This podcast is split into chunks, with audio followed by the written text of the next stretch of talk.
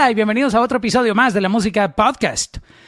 Siempre estamos aquí teniendo conversaciones muy profundas e interesantes con gente del mundo del entretenimiento, algunos artistas, productores, y en esta oportunidad no tengo memoria si hemos tenido, creo que tú serías la primera invitada. Ah, hasta donde sé, no, no formas parte del mundo de la música, entonces a lo mejor yo me estoy perdiendo de algo, pero Jordan Corchado, ¿lo pronuncia bien? Sí, Jornest oh, Corchado. Oh my God. Empecé Lo bien. muy bien. ¿Cómo estás? Muy bien, muy bien. Gracias a Dios. ¿Cómo estás tú? ¿Cómo estás tú? Muy bien, muy contento de, tenerte aquí en, el podcast y completamente impresionado por, por tu hoja de vida, por la cantidad de, proyectos en tan pocos años de, vida. Tienes tantos proyectos que gente con el doble de tu edad no, no tiene esa cantidad de, de, trabajo y eso yo creo que se debe a tu entrega, tu pasión y, y esa dedicación que tienes por, por la actuación, ¿no? Así mismo es, de verdad que es que soy una persona que desde siempre he querido hacer esto, desde los ocho años comencé a actuar. Y yo siempre le decía a mi mamá que quería ser actriz desde chiquita y entonces pues ella me puso en la actuación, se me presentaron muchas oportunidades allá en la isla de Puerto Rico. Y ya luego como a los 15 años me descubre un, un campamento de Disney que le enseñaba a niños, en aquel entonces se llama CGTV me escogen y me dicen, mira, tú tienes talento, deberías mudarte para Los Ángeles. Entonces, pues yo a los 17 años me mudo a Los Ángeles y continúo la travesía de lo que es la actuación y el negocio de la actuación. Wow. Y antes de entrar a ahondar un poquitito en todo lo que estás haciendo, porque tienes unos proyectos súper durísimos, buenísimos, además, eh, algunos relacionados con nuestra cultura, que quisiéramos hablar un poco de eso, que me parece súper interesante. Eh, hay un video tuyo que me, gustaría que la gente que no lo vio, aunque yo sé que tus fanáticos lo vieron eh, en tus redes sociales, pero tienes un mensaje tan bonito que yo quiero compartirlo a nuestros oyentes y, y los que interactúan con este podcast. Y el mensaje dice así. No sé si de pronto tú, yo creo que tú lo recuerdas. Hi guys. This is my daily reminder to you that you are beautiful, that you are everything that you need to be to be successful in this world, that you are powerful and magical, as I always say, that your beauty comes from within, that the idea of perfection that we continually see on social media is not real and it's not beautiful. Beauty is not perfection. Beauty is within the imperfections. Beauty is something from within. It's light. Is is um, is something that God gave you. Is something that you were born with. So I just hope that this message is is something that you will need that you will not need, but that the reminder is good still. Um, yeah, you're beautiful, man. Oh. Bello. You, know, you get me? You're amazing. You're awesome. Okay? you don't need to be anyone else. You are you, and that's dope. Okay? Ok. Qué lindo mensaje ese. Me, me pareció súper motivador y, y creo que necesitamos recordarlo. Puede que lo sepamos, pero se nos olvida muy fácil, ¿no?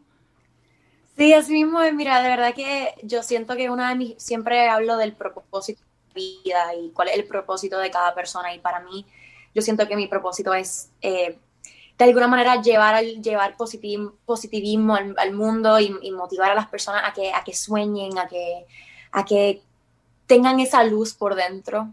Eh, y se lo debo mucho en, parte a mi papá. Mi papá, una persona que es bien filosófica y siempre me está recordando, siempre me dice, levántate cada día y, y declara que un buen día, declara que hoy va a ser el mejor día del mundo. Y pues de alguna manera eso siempre ha sido parte de mí. Parte ¿Y tú, lo, tú lo haces? Por la mañana te levantas y, y, declaras, este será el mejor día del mundo. Especialmente cuando, tengo, cuando no me quiero levantar.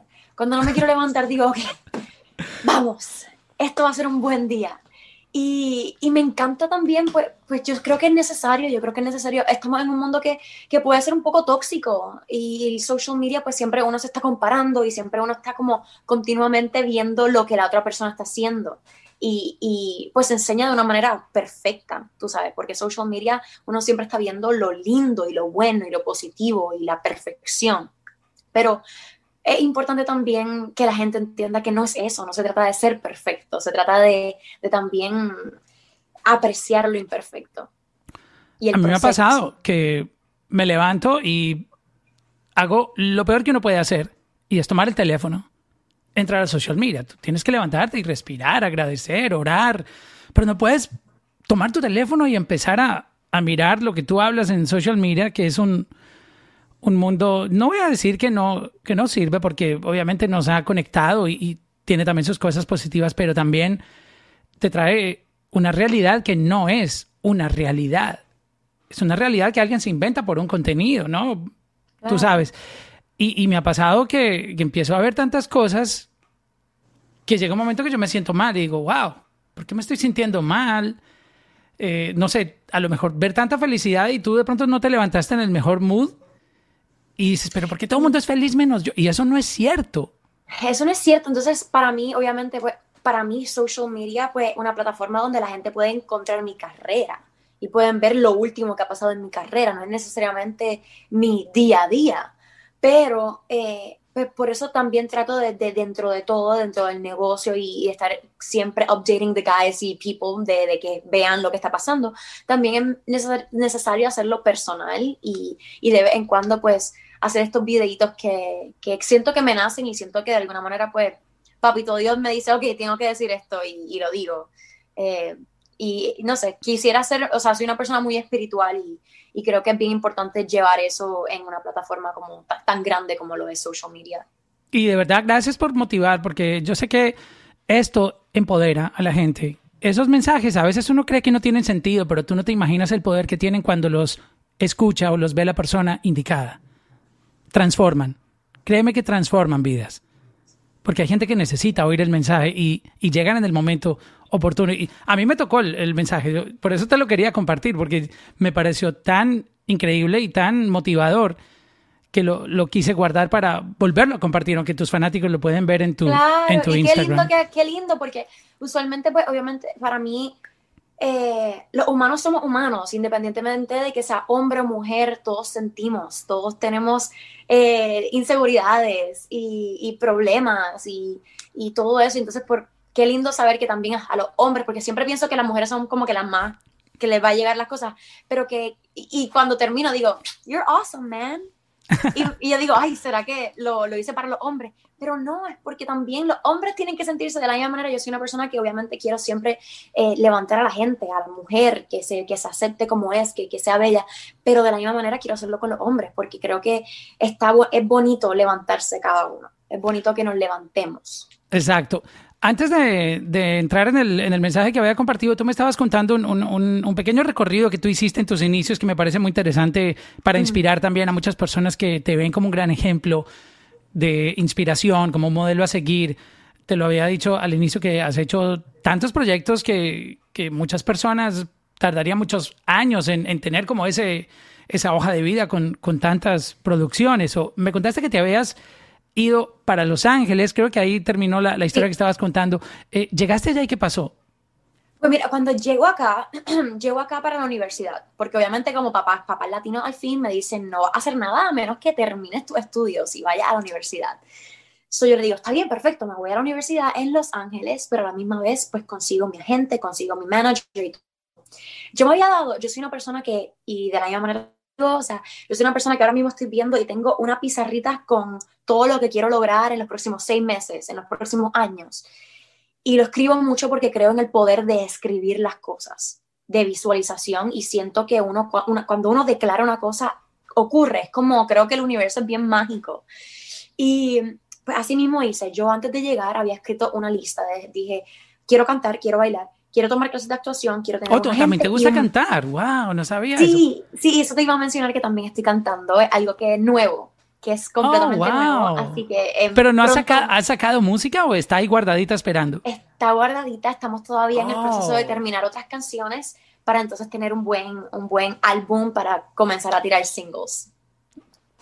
Me encantaría escuchar eso, voy a estar muy pendiente. No, y, y de alguna manera, pues pues mi música tiene un poco de eso, de, de esa parte de mí que es, que es motivacional, que, que, quiere que la gente crea en la magia y que crea en, en, que el universo es bonito y que si uno yo creo mucho en el karma, si uno da, siempre se le da para atrás. Entonces, pues volviendo a, lo que te estaba contando, pues eh, cuando escribo eso, yo tenía un five-year goal, como que de cinco años. Yo esperaba hacer eso en los cinco años. Estuve un mes aquí, ¿verdad? Estuve una semana, conseguí en mi primera semana un agente y en mi segunda semana un manejador. O sea, eso es tiempo récord. O sea, yo Para alguien recién llegado a ley. Wow. Porque, porque mira, yo tenía, había venido para acá para ese mes eh, de, de, actuación y, y, de aprender lo que era el negocio eh, un año anterior, ¿verdad? Y pues en, ese, en ese campamento me dieron un showcase, tuvimos un showcase donde manejadores y agentes pues venían a vernos. Dentro de eso pues nos dan como un callback o nos dan como un interés, nos dejan saber que están interesados en nosotros. Pues yo, yo guardé eso y ya cuando regresé decidí enviar emails y ahí fue que, y te lo dije mal, la primera que me, que me dio la oportunidad fue una manejadora, que esa semana yo, era la primera vez que yo estaba en, Los Ángeles, tenía un carro, no sabía guiar tan, tan bien, o sea, no sabía, no sabía manejar en una ciudad tan grande. Ajá, y, es estresante manejar en LA. LA, sí, ella me dijo, bueno, eh, si quieres, estamos, estamos haciendo como un open call para que vengas en Valencia. Y Valencia, para los que conocen Los Ángeles, Valencia queda como a una hora y media de, de Los Ángeles. ¿Hacia, hacia el norte? hacia sí, hacia el norte. Yo voy manejando solita a los 17 años, como que, ok. 17 años, wow. 17 años, voy y llego y ahí me presento y pues ahí fue, ella fue, se convirtió en mi primera manejadora en, manejadora en aquel momento. Entonces luego, dos semanas después, yo había enviado emails, tenía un amigo acá que ya se había mudado, que lo conocí de Puerto Rico, que lo conozco como, es como mi hermano ahora. Y él fue el que me dice, mira, pues mi agente es tremendo, te, voy a, te, voy a, te lo voy a presentar. Y a través de él, pues, tengo mi primera agente. Que, y todo pasó en menos de un mes, sí. Y fue como, ok, está bien, estoy aquí, pues dale. Wow, wow, qué, qué, qué, qué interesante eso. Un, un, dato curioso para la gente que, que tiene la confusión y dice, ¿cuál es la diferencia entre un manager y un agente? Porque cada uno tiene un rol diferente, ¿no? Claro, pues mira, el manejador viene siendo como tu coach como, como algo bien personal, es una persona que está continuamente como, y digo coach porque de alguna manera sí, sirven como es tu partner, exacto. Como, como terapistas. Cuando estás aburrida y, con la depresión, tú, tú le hablas al manager, le dices, mira, me está pasando esto tu manejador es la persona que de alguna manera cree en ti al 100%. Tu manejador tiene que ser la persona que cree en ti más que de lo que tú crees en ti mismo. Porque una persona que, que es, por ejemplo, ahora mismo mi manejadora es Dolores Cantú y ella es una persona que me ha ayudado, ella me veía y creía en mí más que yo. Ella me decía, tú vas a estar en un show pronto y yo... Eso es una bendición tener a alguien que crea más en uno que en uno mismo. O sea, uno ya, ya uno tiene una roca ahí apoyándolo. Así mismo fue porque ella me lo decía con tanta, y, con tanta ilusión. Y a veces cuando uno está en, su, en sus momentos más difíciles, porque obviamente cuando uno comienza la industria es muy difícil. Dudas, dudas demasiado. Dudas muchísimo porque 90% del tiempo te están rechazando. 90% te dicen no, perdón. No, es fácil lidiar con eso, te, te afecta psicológicamente. No, y uno está audicionando con tanta, uno audiciona, pero uno no va a ser perfecto para todos los personajes uno no va a hacer lo que están buscando 80% del tiempo. Entonces, pues al principio pues fue mucha mucho rechazo y, entender, y yo apenas hablaba inglés también. Yo tenía un acento fuertísimo. Latino, se, te notaba, se, te notaba mucho el, latino. Muchísimo. Wow, no te escucha hablar y es perfecto. Yo pensé que en esta entrevista me ibas a hablar en inglés y yo, oh my God, ¿qué voy no, a hacer? No, no, no. No, pero entonces cuando ella me decía así algún día, pues de alguna manera eso sí me ayudó mucho. Entonces ella era una de las personas que me decía, ok, ¿qué vamos a lograr este año? ¿Qué vamos a lograr en los próximos seis meses? Y de hacer ese, ese tipo de dinámica fue lo que me ha ayudado mucho a, a seguir creciendo como artista y creciendo personalmente y profesionalmente. Wow, definitivamente uno necesita estar rodeado de gente que crea en uno, es, es vital para el proceso. Y bueno, para, para, para, terminarte eso, el agente viene siendo la persona que, el agente es más grande, más como una corporación. Entonces los agentes te están submitting, te están eh, enviando el trabajo, te están promocionando eh, en el negocio y te están, eh, y de alguna manera pues te hacen los contratos. Se encargan de que te paguen bien, de que te protejan de, todos los contratos. Oh, wow. Es algo más negocio. gracias por, por, esa, por esa explicación, porque mucha gente tiene la confusión. Yo trato de ser digamos, no muy técnico en, en, la información acá en el podcast, sino que, que, la pueda entender todo el mundo. Porque hay gente que en este momento ni siquiera tiene planes de, de, de entrar en la industria, le gusta, pero en 5 o 10 años uno nunca sabe dónde estén. Y, y, y me gusta que, que, esa gente esté enterada de, de todo y se motiven de una manera más fácil de inspirar. Y, no, y, inclusive yo, yo estoy pensando hacer um, unas clases eh, para online en social media para que la gente entre y quieran y para que oh, quieran aprender así que, que, que, me sigan en mi Instagram definitivamente porque eso viene pronto eh, voy a estar dando unas clases sobre la industria sobre el negocio sobre la actuación y todo lo buenísimo que, eso no sabes lo que la gente necesita eso en este momento. Y este es un año de aprender y creo que vas a contribuir demasiado haciendo eso. Gracias, gracias. y, y, entonces se empezaron a dar las cosas porque con toda esa energía que había rondando a, tu alrededor, la gente creyendo en ti, eh, ¿qué empezó a pasar? Cuéntame de, ese primer momento donde tú te das cuenta, wow, esto ya es realidad. nuestras, la, anotación que tuvimos de los planes que teníamos, que, queremos eh, llegar, cuáles no son nuestros goles, empezaron a darse. Cuéntame un poco eso porque creo que es uno de los momentos más increíbles cuando uno empieza, ¿no? Pues mira, yo creo que, yo creo que mi, mira, todo, cada, cada paso tiene su, su, propia magia y su propio como momento así de como que, wow, llegué. Porque cada vez que uno llega, pues rápido dice, llegué a esto, ahora viene otro nivel, ¿verdad? Pero es bien bonito también ser agradecido y obviamente ver al pasado y decir, wow, todo lo que, lo que ha pasado en ese tiempo. Para mí lo primero que fue así fue The Blacklist. The Blacklist en NBC, lo pueden ver en NBC o lo pueden ver en Netflix, que también wow. Fanáticos en español y en inglés a nivel global, una de las series más, más vistas en Netflix. Sí, así mismo es, así mismo es. Pues The Blacklist eh, fue lo más grande porque fue mi primer personaje como The Guest Star eh, y fue un personaje muy fuerte para mí, me encantó mucho y, me y, y trajo mucha, mucha audiencia para que me conociera, ¿no? Eh, luego de eso, pues Blacklist me lleva a mi, mi, próximo proyecto grande que fue Cucuy de Boogeyman, que es del cuco, y la gente latina conoce lo que es el ah, cuco. sí. Con eso nos metieron un montón de cuentos cuando éramos pequeñitos, se lo va a llevar el coco, si no se come la comida. Así mismo es, y, y, mucha gente le encantó eso, y ahí fue que entonces también mucha gente de Brasil y de Latinoamérica comenzó a conocer, uh, comenzó a, a, conocer lo que era Junior Escorchado, y a, y a escribirme, y le gustaba mucho mi, mi trabajo, y pues ahí fue que comencé a sentir wow, como que se está formando todo esto, esto, es realidad.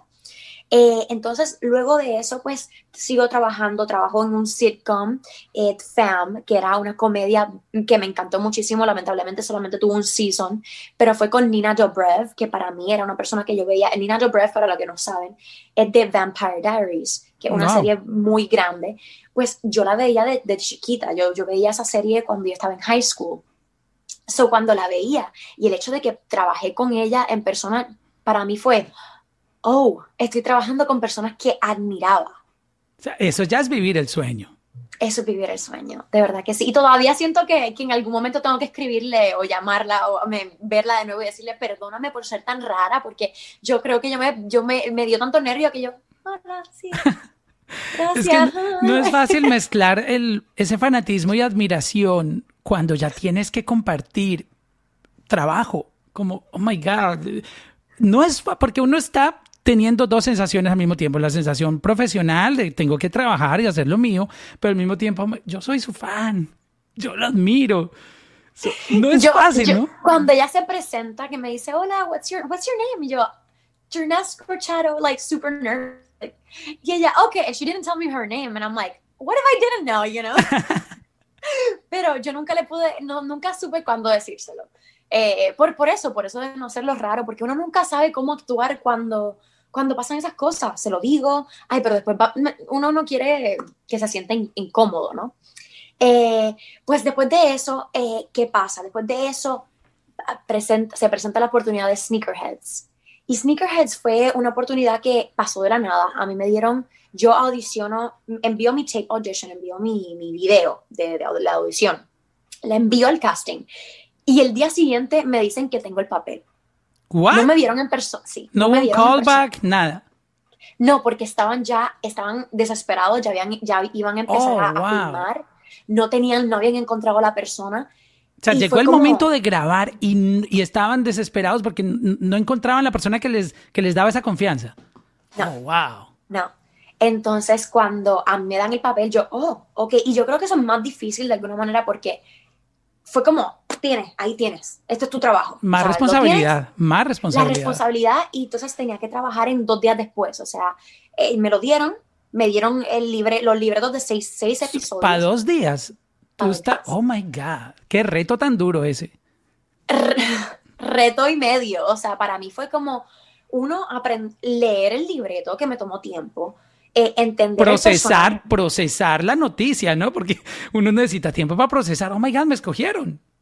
Así mismo es. Y entonces una vez, y es lo que uno le escogen, entonces uno está en la emoción, pero después es como que, get, get to work. You know, you have to work, tienes que trabajar. Porque una cosa es que te lo den y otra cosa es, ok, you have to tienes que siempre dar tu, tu, mejor, tu mejor trabajo. Entonces, pues, y trabajar con, con, comediantes que yo siempre he visto, lo que es King Batch, que yo siempre lo veía en social media desde los tiempos de Vines. So, el, al verlo y tener que trabajar con personas que yo digo, wow, estas personas son comediantes, son personas buenísimas en lo que hacen, pues fue, fue algo intimidante un poco. Eh, pues de estar en esa, en esa oportunidad. Entonces, luego de Sneakerheads, trabajo Sneakerheads un mes entero. Hicimos todo en un mes. O sea, seis episodios en un mes. ¡Wow! Fue, fue, o sea, no es fácil eso. Fue mucho trabajo, fue mucho trabajo porque cada día teníamos que hacer como 10 a 12 páginas grabadas, eh, teníamos que estar moviéndonos de lugar, yo tenía que aprenderme de los sneakers, que yo no soy una fanática de sneakers, yo no era una fanática de sneakers. Y, y, la gente cree, no, solo es, son Reebok o son Nike, no, eso no, son, no se trata de Reebok o Nike es Nike a propósito, los latinos decimos Nike, pero es Nike. Nike. Pues así mismo, y así mismo me pasa que, que yo, como, son muchos, o sea, no es solamente como, están los Jordans, pero después los Jordan 1, los 2, los 3, los 4, los 5. No, los, los Jordan ya es como ser experto en, en, en, en, la guerra de las galaxias, o sea, hay gente que es experta solo en eso y es, tiene un mundo grandísimo y súper amplio. Súper grande. Y, y, entonces yo tener que, que actuar como que yo era la la, la, dura, o sea, la que sabía todo de todo, la diccionario de los tenis, la, la ¿cómo se dice? Como si yo... El gurú, un gurú. El gurú, exacto. Yo era el gurú de los sneakers y la que conectaba a todo el mundo. Y eso fue algo también un, un challenge. y, que te, y que te lo crean, porque la gente eh, con ese fanatismo de los sneakers se te van encima. ¡Ah! No sabe. Tú sabes la gente cómo es, no perdonan. Así mismo es. Y, y eso fue algo bien, pues obviamente el, el, hecho de que yo ya he tenido que hacer eso en dos días y, y, seguir buscando y no tenía mucho, o sea, sí tenía documentales y todo, pero no es lo mismo los documentales como conocer las personas y especialmente una mujer, una mujer en esta industria. Uno siempre ve hombres expertos en el tema, ¿no? Exacto. Ahora sigo algunas que son, que son bien expertas en el tema, pero en ese momento no, no tenía mucho conocimiento de, de, eso. Entonces, pues fue, y fue lindo luego que la gente viera Sneakerheads on Netflix y que, que me dijeran, wow, y que creyeran tanto que era ese personaje que me dicen, me preguntan por qué les consigue tenis. Y yo, yo no, yo no te puedo conseguir las tenis, perdóname. Pero me, uno me, dije, me dijo ayer, me dijo... Oh, los de J Balvin, me imagino que te los pidieron. Me dijeron, me dijeron, eh, a tener que como, ¿cómo se dice? Buscar tu, como cambiarte al alter ego y, y, y convertirte en, Nori y buscarte a J Balvin. Porque, ah, ¿quién no le gusta a J Balvin? Yo la vi. Se agotaron, yo, yo entré, me recibieron la tarjeta, yo, ok, cuando al momento estamos buscando tu talla, luego sold out, no tenemos. Yo, wow. Entré a las 10 en punto, que era el momento que salieron por la aplicación de Nike y nos quedamos por fuera. Y ahora, y ahora es que viene el negocio, porque ahora es que empiezan la reventa. ¿Tú, ¿Tú, aprendiste sobre eso, sobre, sobre, sobre el resale? Oh, sí. Sí, porque es como todo, es como lo que, lo lindo de este, de este negocio, lo lindo y, lo, lo divertido de alguna manera, es la exclusividad. Todo el mundo quiere tener algo exclusivo, todo el mundo quiere. Y edición limitada. Eh, y la exacto. Y, pues de alguna manera pues eh, aprendí muchísimo de eso, aprendí lo caro que eso, que, que, que es ser parte de esta, de esta cultura. Empiezan a 190 dólares, por ejemplo, las de Balvin salieron oficialmente y tú ya entras a buscar en StockX y, y están a 1500, 1700 y, y, y empiezan para arriba. Por eso las Yeezys llegan a esos valores también, que, que tú dices, pero si este zapato salió a 200 dólares y ahora cuesta más de 3 mil. ¡Wow! Y lo hacen, sí, lo hacen con todo propósito, es como una subasta siempre. ¿Quién pide más? ¿Quién, da más? Perdón, ¿quién da más? Es, es, está otro mundo, es un negocio, es un negocio completamente, no solamente un, un estilo de vida y, y, una cultura, es un negocio al final del día. Y el, que, y el que entra al negocio se puede hacer de mucho dinero. Yo tengo que aprender de mi personaje Nori para ver si puedo hacer dinero por el lado.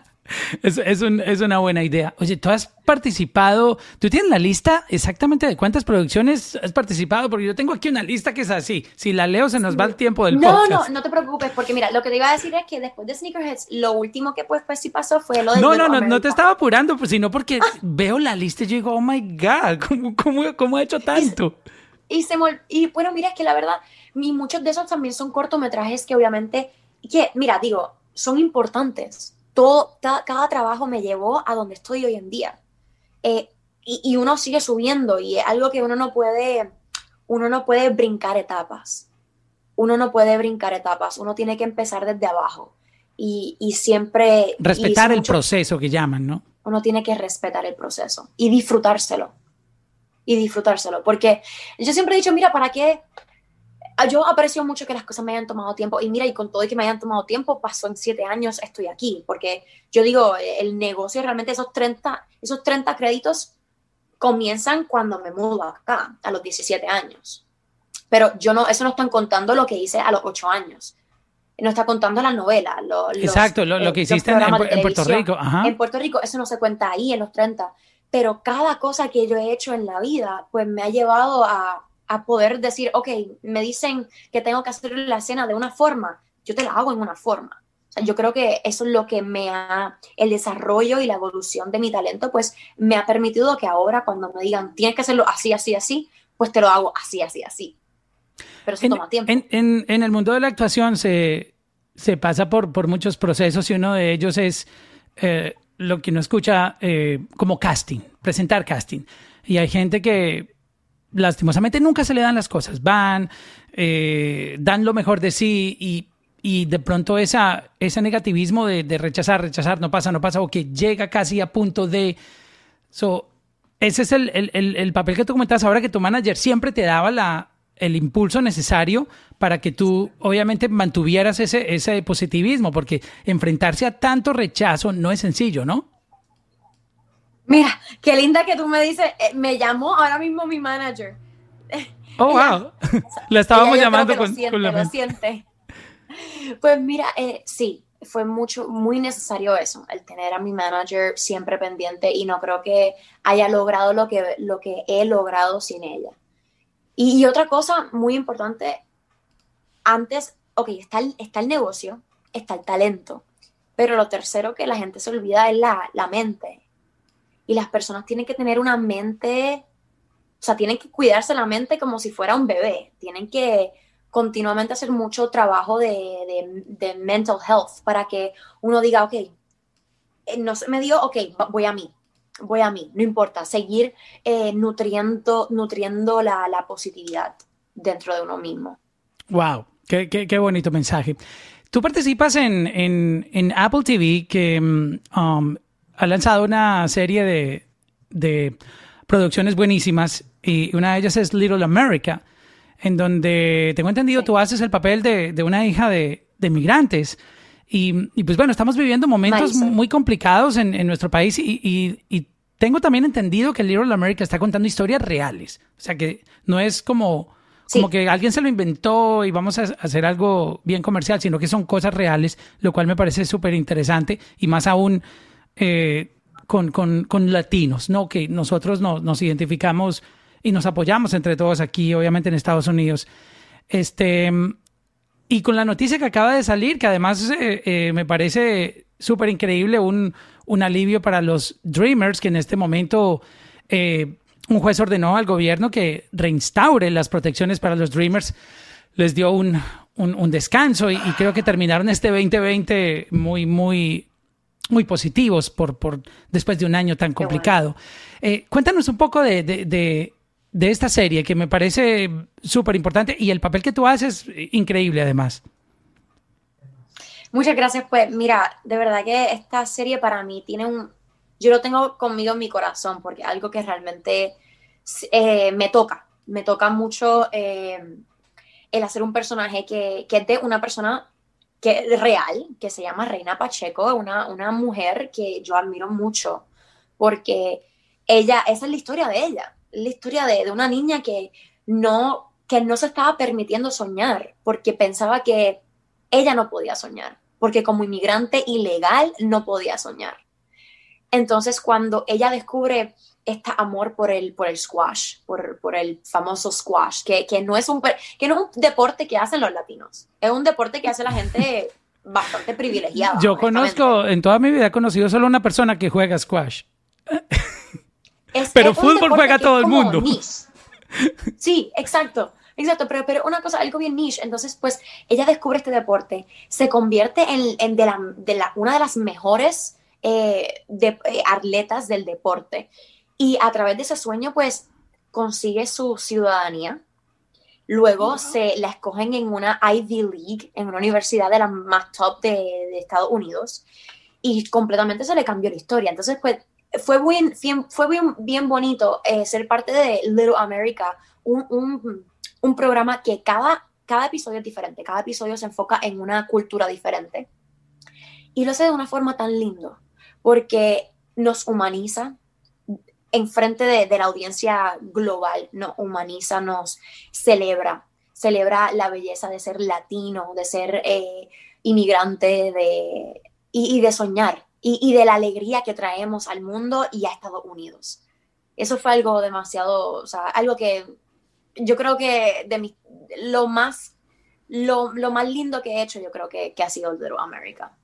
Para wow. mí y para mucha gente. Eh, eh, no solamente en la industria, pero siento que cada persona que lo ve que es inmigrante, pues significa mucho para ellos. ¿Qué hay en una isla tan pequeña, que solamente 100 por 35 y creo que no hay ni 4 millones de habitantes? Eh, hay ciudades de mi país como Cali, Colombia, que tienen más habitantes que, Puerto Rico.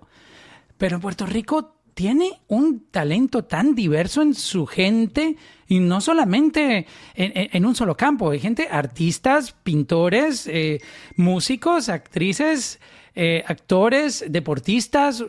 ¡Wow! O sea, es una isla bendecida en eso, ¿no? Sí, yo creo que yo no sé, yo no sé si algo como que el, hecho de que tenemos, estamos en el punto de, la, de, las Bermudas o algo, estamos en una, yo creo que algo mágico, de verdad. Eh, pero, pero si me pongo a pensar, yo creo que tiene también que ver con lo diversos que somos, nuestras culturas. Dentro, somos todos puertorriqueños, pero de la misma manera que pasa en, en, en Colombia, eh, pues también tenemos muchas, muchas raíces y, y, y, el hecho de que estemos tan chiquititos, somos tan chiquititos, pues la mezcla de, de raíces fue más rápido. O sea, lo que, lo que es tener los indios, los indios, eh, los españoles, y los africanos en una isla tan pequeña, creo que creo que tiene que ver mucho con eso, tiene que ver mucho con, con el tener tan, la cultura de las tres cosas, de las tres raíces eh, juntas, creo que nos hace bien, bien, no sé, bien, creo que nos hace bien creativos, porque por lo menos para mí yo creo que eso tiene que ver mucho, el, tener eh, pues la cultura, todas esas culturas juntas, creo que tiene que ver mucho con nuestra magia. ¿De dónde sale tu, eh, tu inspiración para inspirar? Eh, porque siento que, que, tú quieres también utilizar eh, todo el, el, éxito que tienes y el, y el que te falta por, por, cosechar para empoderar nuevas generaciones para que sigan el camino, luchen, no desistan y sigan persistiendo. Y, y, y me parece que que, que, tienes como ese propósito. Yo, yo siento que tú también quieres empoderar nuevas, eh, nuevas generaciones a que lo hagan. ¿De, de, de dónde te sale a ti eso? ¿Quién te inculcó como que, mira, eh, porque estás en un, en, un, en un mundo donde también hay gente muy egoísta, demasiado y egocentristas y flotan y, y no me hables, no te me acerques. Yo soy de otro planeta, pero vivo en el tuyo. Estoy aquí. Eh, agradece que vivo en este mismo planeta tuyo. Tanta gente y de verdad que es que yo, yo creo que, bueno, yo creo que mis papás, antes que nada, yo creo que siempre me han incul inculcado ser humilde, que sea humilde, que sepa siempre de dónde vengo. Creo que soy una persona que creo que siempre he vivido mi vida de una forma bien rara. Yo soy una persona que tengo, soy como una viejita por dentro y de alguna manera siempre he visto mi vida, siempre he visto mi vida como para atrás, casi. Como que yo siempre he pensado, pues yo siempre he estado ya como en mi deathbed, como lo dicen por acá, yo he estado siempre ya de viejita, ya yo me veo como viejita mirando para atrás. Y de alguna manera eso me da mucho más, mucho más perspectiva. Eh, me da perspectiva porque sé que la vida es cíclica, sé que uno puede estar en la cima un día y estar abajo el día siguiente. Y no me caso con el, con el, éxito, no me caso, eso no me da a mí alegría. Obviamente, claro, da alegría y obviamente eso es lo que uno quiere, pero no es lo que me llena. Y lo que me llena antes que nada es, creo que es lo que me llena más, es, es ver a un niño y decirle, tú puedes y, verlo creer. Para mí eso me llena. Yo creo que más que la actuación, más que la música, creo que mi mayor propósito es inspirar y, dar alegría y, de alguna manera pues llenar al mundo de más espiritualidad y de, agradecimiento. Wow, qué, bonito. Tú contabas que tú escribes y, y, a veces que la gente se ríe. No, yo no creo que uno escriba lo que desea y lo decrete y suceda. Y, yo cada vez le escucho más a personas que han logrado cumplir metas, cumplir sueños, llegar a, lugares donde muchas personas quisieran llegar. Obviamente eso tiene un trabajo, pero, pero lo primero que dicen es que lo escribieron. Lo pensaron, lo soñaron, pero también lo escribieron. Eh, y hay personas como que... Magia. ¿E-, ¿Eso es cierto? ¿Eso funciona? Completamente. Mira, ahora mismo estoy viendo para acá porque yo escribí eh, en marzo. Había escrito una nueva lista. Siempre hago una nueva lista cada seis meses porque yo creo que las uno sueña cosas diferentes todos los seis meses, cada, cada tiempo uno puede crear. Exacto, no, queremos lo mismo siempre. Y, y, yo escribí, ok, quiero tener por lo menos cinco buenas canciones. Y esto es cuando todavía ni pensaba que iba a ser música. Esto fue en marzo. Y, y dije, voy a hacer cinco canciones buenas. Voy a, a Puerto Rico. Estuve en la pandemia, estuve como cinco meses en Puerto Rico. Y grabé de 10 a 15 canciones ya. ¿Y quería solo cinco? Y quería solo cinco. Luego también otra cosa que había escrito era hacerlo de real estate, era por, por hacerlo hobby. Boom, fui a Puerto Rico y tengo mi licencia de real estate, que simplemente pasó. ¿Este año hiciste eso también? Este año. ¿Y pasaste el examen así? En, pasé el examen como que porque, porque estudié un poquito y boom, lo pasé. Bueno, es que también vienes de aprenderte un libreto en dos días, o sea, ya, ya tienes la, el, el background y, el, y, estás entrenada. No siento, no siento que, que, es justo para las personas que no, porque yo creo que yo me puedo aprender muchas cosas bastante rápido. Eso no es justo. Eh, también hay escrito spend, um, spend time with family. Y es algo que, que es pequeño, pero antes de la pandemia no había podido pasar mucho tiempo con la familia porque siempre estaba en el hustle, siempre estaba, como dicen por ahí, el joseo. Eh, en el joseo. En el joseo, trabajando mucho pasan los cinco meses, pude tener tiempo trabajando con la familia. Otra cosa que puse ahí también fue que quería hacer, eh, quería hacer un deal eh, para uno de mis proyectos como productora. Boom, estamos en proceso de eso. O sea, tú, tú también produces y escribes eh, ah, proyectos. Sí.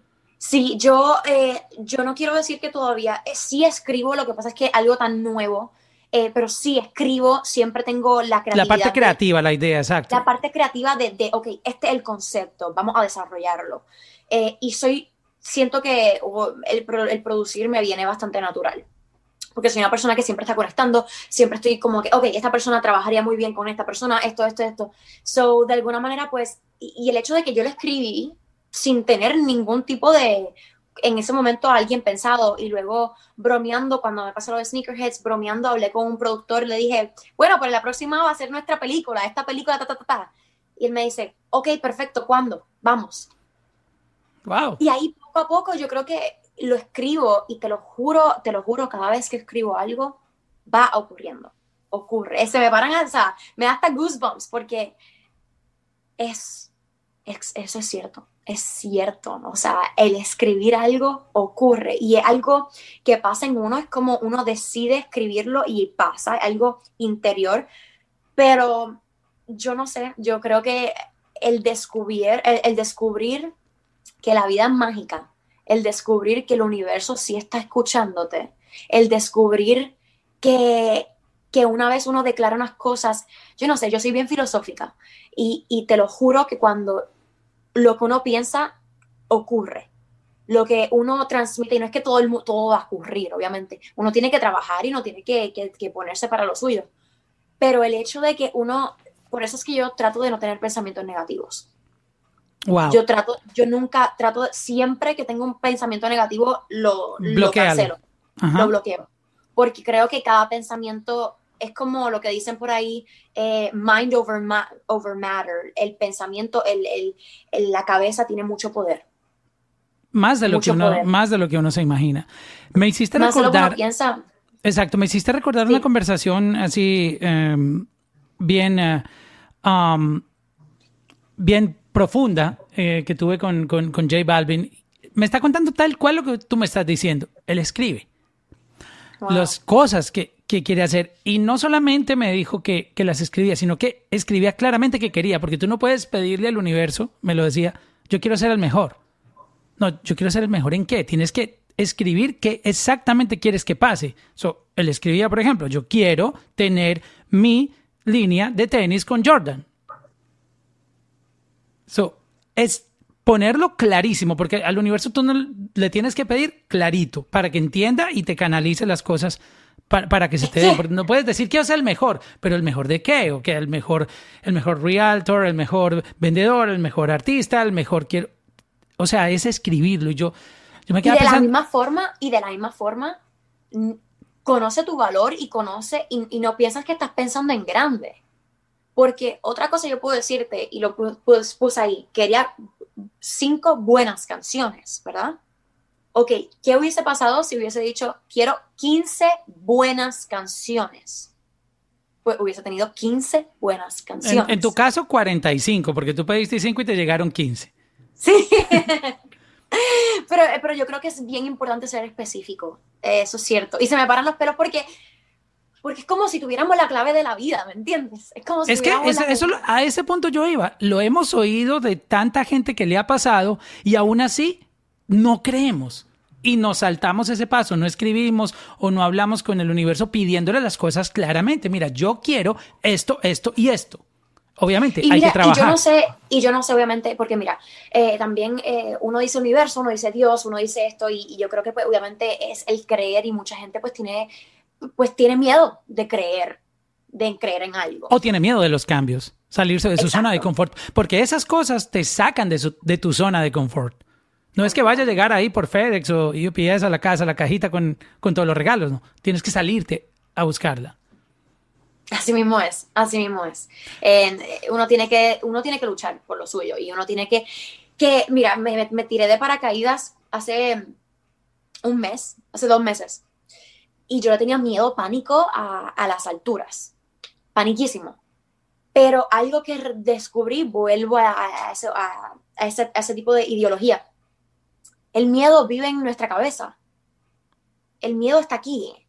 Pero una vez se quita el miedo, es todo lo demás. Es, una vez uno, lo que da miedo es la anticipación. La anticipación a algo siempre da miedo. Pero esa cosa, ese, ese, yo escribir las canciones no me da miedo. Es, pensar en que lo voy a escribir o, pensar en que voy a cantar, pero el cantar quizás no da miedo. Entonces yo creo que eh, lo, mismo pasa con mucha gente que quiere creer, quiere ser actor, pero dice, es que me da miedo, me da miedo ser actor. Entonces nunca lo hacen. Nunca lo hacen porque están con la anticipación, la anticipación, en vez de decir, mira, lo voy a hacer. Y si, me, y si fracaso, pues fracasé. ¿Por qué le tenemos miedo al fracaso? De ahí es donde aprendemos. Sí, yo, yo he caído mil veces. Yo, a mí me, he hecho audiciones donde parezco una ridícula haciendo la audición porque no me sé algo, pero tengo que, mira, lo hago, doy lo mejor de mí en el momento y seguimos. Y me digo después, ok, tengo que mejorar en esto, en esto, en esto, y me pongo, y me pongo a trabajar. Pero, pero uno tiene que fracasar, es necesario, es parte de la evolución. Exacto. En tu, en tu trabajo como, como actriz, los papeles, tú recibes la instrucción de qué personaje necesitan. Hablando un poco de, música, porque estoy muy, muy emocionado por, por ese salto que vas a dar también, porque esto también empodera. Uno puede hacer lo que quiera en la vida y creo que tú estás dando un ejemplo claro de que cuando uno se propone las cosas pasan. En la música, a diferencia de, de la actuación, tú tienes que tener claro el personaje. son, son áreas muy diferentes. Alguien en, en, actuación te dice, mira, queremos este personaje para esta serie, tienes que tener estas eh, especificaciones o subir de peso, bajar de peso, etcétera, pintarte el pelo, cortártelo, whatever. Ellos te dicen el personaje. Ahora en la música es al revés. Tú tienes que descubrirte quién eres tú en la música. ¿Tú ya encontraste eso? ¿Lo, lograste? Por lo que veo por todas las canciones que tienes, yo creo que ya, encontraste. Pues ya te encontraste. Y todavía, y todavía estoy en ese proceso. Eh, creo que más que nada pues sí, el, dar magia al mundo. Yo creo que ese es mi propósito. Eh, y creo que dentro de la música lo que estoy haciendo pues es reggaetón y pues fusión de reggaetón, tipos de reggaetón, que creo que es lo que está pasando, creo que estamos escuchando cosas diferentes, estamos explorando, estamos entrando a, algo nuevo, el pop nuevo es reggaetón. Ese es el nuevo pop. Y tú eres de la isla donde lo fabricaron. Así mismo es, así que, wow, sí, eso de alguna manera pues y eso fue lo que crecí escuchando. O sea, yo no escuché clásico, yo no escuché eh, a, Britney Spears. Lo primero que vine a escuchar fue reggaetón. En mi calle. ¿Recuerdas cuáles fueron esas canciones que te marcaron cuando tú escuchaste reggaetón por primera vez? Pues mira, no te puedo decir por primera vez, pero la persona que me marcó más, y no fue tanto, él dice que no es reggaetón, pero eh, Calle 13, fue el más que cuando yo lo vi todavía tengo un vividly como que lo tengo aquí marcado el día que lo escuché en una entrevista hablar de se vale todo, todo, se vale ah, todo. De, la, de, la, época de ¿qué pensarán de nosotros en Japón? Pum? Fue, para mí fue, ah, ¿quién es él? Eso me encanta, yo quiero hacer eso. Y obviamente yo lo hacía de chiquita eh, con mi hermano, me reía y hacía mucho rap con él pero nunca, siempre he querido ser cantante, pero nunca me había dado la, la, oportunidad de decir que, que, lo quería como carrera hasta este año. Este año dije, ok, esto va a ser mi carrera también. Vamos, y me da miedo, y, pero a la misma vez el miedo pues me, it's exciting, o sea, lo encuentro como, me da miedo y más lo quiero hacer. Exacto, y, y menos mal ya se acabaron esas esos tabúes de que si tú estás en la actuación no puedes ser cantante, ni que si eres cantante puedes actuar. Hoy en día creo que la gente ha entendido y el público ha logrado eh, entender que el mundo del entretenimiento es impredecible. Tú puedes estar un día haciendo esto y otro día otro. Mira el ejemplo, eh, Jennifer López hace de todo y la respetan en cada uno de sus movimientos. Y no, es que la vean más actriz o más cantante. Si canta, la gente, wow. Le hacen así, cantante. Actriz, igual. Eh, como mujer de negocios, igual. todo es posible. Ya, no es de que si tú estás ahí nomás en la actuación, tú no puedes hacer nada más.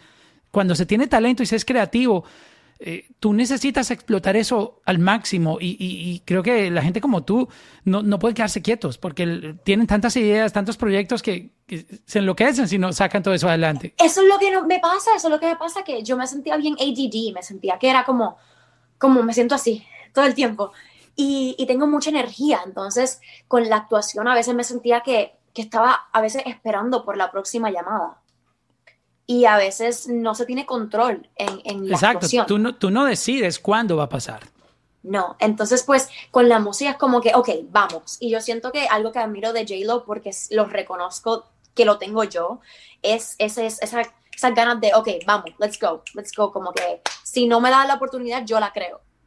Y, y pues es inevitable, es inevitable. Cuando uno es creativo, yo creo que es inevitable eh, que seguir haciéndolo y no limitarse. Yo no puedo limitarme. ¿Con qué? Sentiría, me sentiría infeliz. Exacto. no, se te nota que eres ese tipo de personas con mucha creatividad. ¿Con qué productores estuviste trabajando en Puerto Rico? ¿Puedes contarnos un poco de eso? Pues no, todavía no. La verdad es que todavía no. Estoy trabajando, estoy trabajando con un productor eh, eh, que se llama Ángel, pero no, no, creo que lo conozcas. Eh, alguien que no ha estado súper conocido en la música de reggaetón, que es lo mejor, lo más que me gusta porque... No viene con mañas. No, y, y, y, de alguna manera pues, hemos encontrado algo diferente. Hemos encontrado algo bien particular, un productor que se, se encarga más en hacer música de cine y televisión Así que de alguna ah. manera, pues hemos traído algo. Hay una conexión. Sí, y nos entendemos. Así que por ahora estoy trabajando con él, eh, pero luego me gustaría trabajar con, con, los grandes de los grandes. Obviamente me encantaría trabajar con Bambo Kings, me, trabajaría, me encantaría trabajar con todos los que están pegados, como dicen por acá. Wow, imagínate eso tan increíble. Tú teniendo eh, producciones que tú misma estás haciendo y tú misma con la banda sonora. Eso está duro. Sí, No, sí. no- no- no suena loco. Sí, de verdad que, de verdad que, que sí, es algo que, que me encanta y, estar en, es algo que me vuel- vuelvo, o sea, fue algo que pasó en los últimos cinco meses y el estar en un, el estar en el estudio con ellos y de repente decir, ok, vamos a empezar con esa canción y de repente tenemos tres canciones en un día, es como, oh, ok, pues dale, vamos a hacer cinco más mañana, entonces, como que no queremos terminar, es una, es una adrenalina y una adicción que, que de verdad bello y tiene, tiene su propia magia. ¿Tienes amigos cantantes de- de- del género en Puerto Rico? Sí, son gente nueva. Eh, ¿Tú estás dónde estás ubicado ahora mismo? Miami. en Miami. Pues tengo a, tengo una colombiana de Colombia eh, que se llama Ana Sofía. Ella es tremenda cantante, está, se está escuchando ahora. Le, le voy a dar promo por aquí. Ahora me Oh. buscas. A ver, yo la busco. encanta. Búscala. Ahora me buscas. Ella es tremenda y tenemos una colaboración pendiente con ella. Ella es una amiga mía que, que pues fue así también mágico. La conocí a través de mi mejor amiga de acá de Los Ángeles y, y pues se dio la oportunidad. ¿Cómo se ¿Estás buscando escribe? Ana, Ana Sofía? Ana con dos N Ah, ok, Ana, no la encontraba. Ana Sofía, y con ahora. Y la canción se llama Ahora me buscas. ¿Viste, Ana, dándote promoción, you know? Yo la amo, Ana. Sofía, ya la encontré. Ok, Ella es como la, ella ¿Colombiana? es la J Balvin. Sí, ella es la J Balvin de mi Bad Bunny. Oh, wow. Mira, su canción. Tiene canciones en inglés y en español. Sí. Su Ahora can- me buscas es la última. Ah, déjame encuentro. Oh, qué raro que no me sale su nuevo track. ¿Dónde lo estás buscando? Ah, the latest release. Ah, Ok. Estoy aquí. Hmm. ¿Será que encontré otra Ana Sofía? Eh, me Puedes sale. buscarlo en YouTube. Ponte YouTube. Ahora Sí, voy a, poner, buscas. voy a ponerlo mejor en YouTube porque creo que hay otra Ana Sofía. Ana con doble N, Sofía, ahora me buscas. Ok, video oficial, ya la encontré por aquí. Ana Sofía perdón. Music, es su canal de YouTube. Sí, sí. Déjame, le pongo volumen. Ponle un poquito, un poquito. Ella es buenísima. ¿Es esta? Sí. Cuando te conocí, Wow. te gustaba nada de nada. Y ahora que estás junto a mí, ya no te pierdes ni una llamada. Yo no sé, yo no sé, yo no sé si en verdad cambiaste. Me encanta esto. Sí, deja, deja que el coro. Y ahora me buscas porque te arregle la vida, mi vida. Porque si a mí te toca hacer la fila,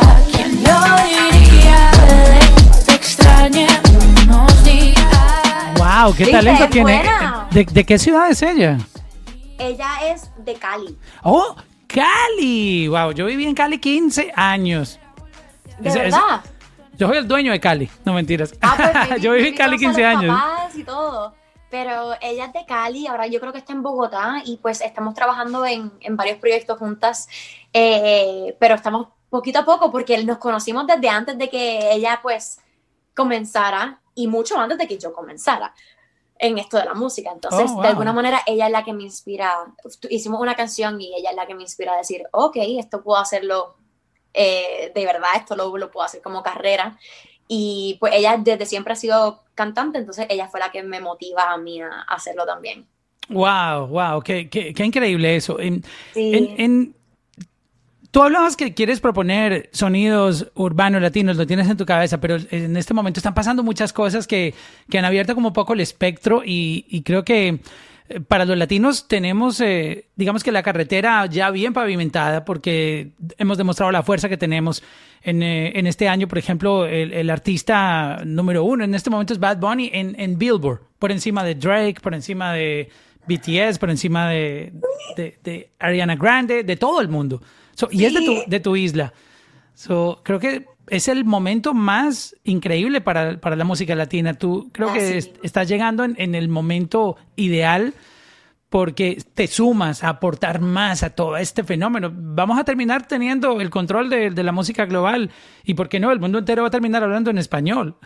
Pues, pues ni modo, si lo hacemos por la música, pues que sea así, o sea, creo que tenemos mucho, eh, mucho que dar y, yo creo que a la gente le encanta nuestra cultura de, latinos como tal, le encantan los latinos, yo creo que tenemos algo lindo, una esencia bien bella y, y, me encantaría, me encantaría hacer eso, de verdad que sí, y me encantaría obviamente, pues mi sueño es trabajar con Bad Bunny algún día, J Balvin y ser parte de, de ese grupo. Oye, te quería preguntar acerca de, de algo que es en las redes sociales muy común y es que de la nada la gente a veces termina mandándote comentarios así tipo hater y uno no entiende por qué. Uno dice, pero yo no me, he metido en tu vida, no te he hecho nada. ¿Tú por qué me escribes estas cosas? Y, y, cada vez es como más, eh, más común este tipo de cosas. Aún con todos esos mensajes tan positivos que tú vives enviando, con toda esa buena vibra que uno percibe de ti. ¿Tú, has sentido eso? comentarios como que, wow, ¿por qué me escriben esto si yo no me meto con nadie?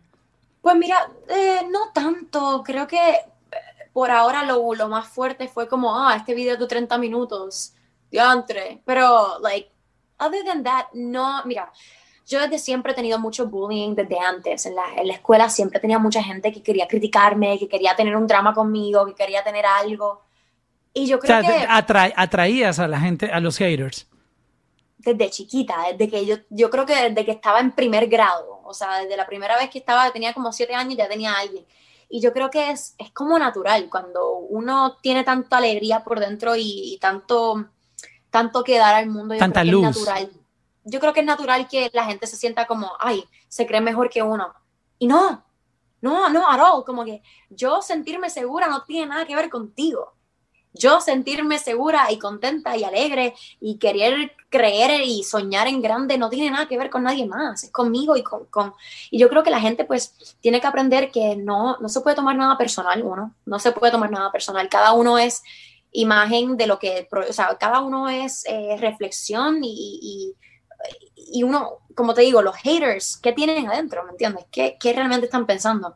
Si tú tienes el tiempo para ponerte a criticar a otra persona, si tú tienes el tiempo para ponerte a, a, a, a tumbar a otra persona, ¿qué dice eso de ti?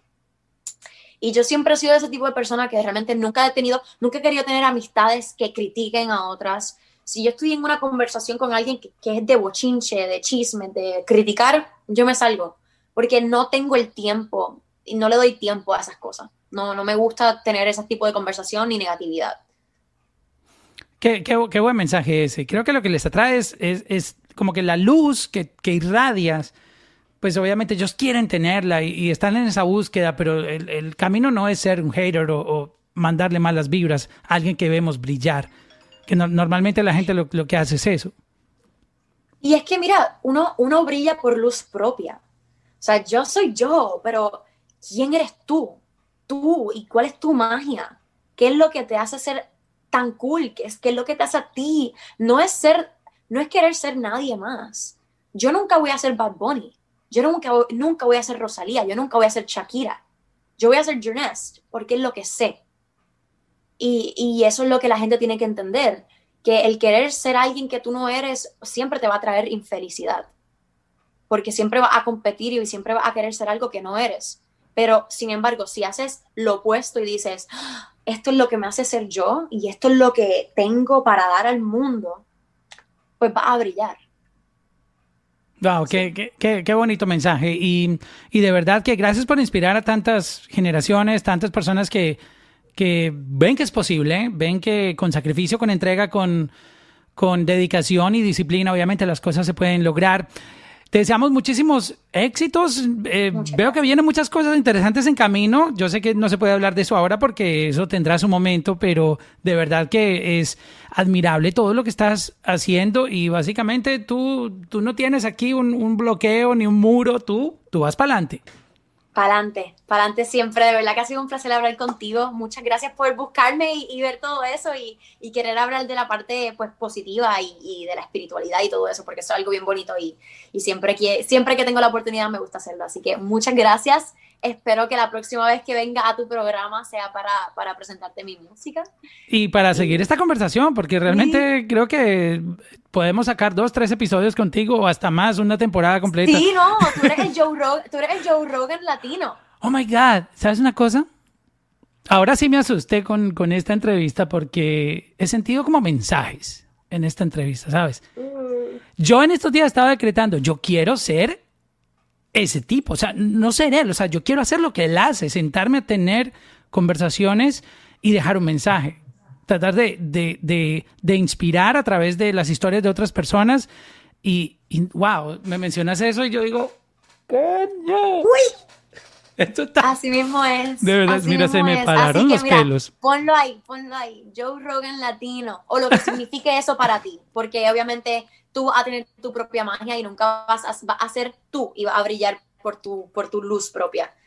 Así que ya veremos, ya, te, ya estaremos hablando entonces. Oh, wow. Esto se puso mejor. Quedó en expectativa para un siguiente episodio. Sí, así mismo es. So, nest. ¿Lo pronuncié bien?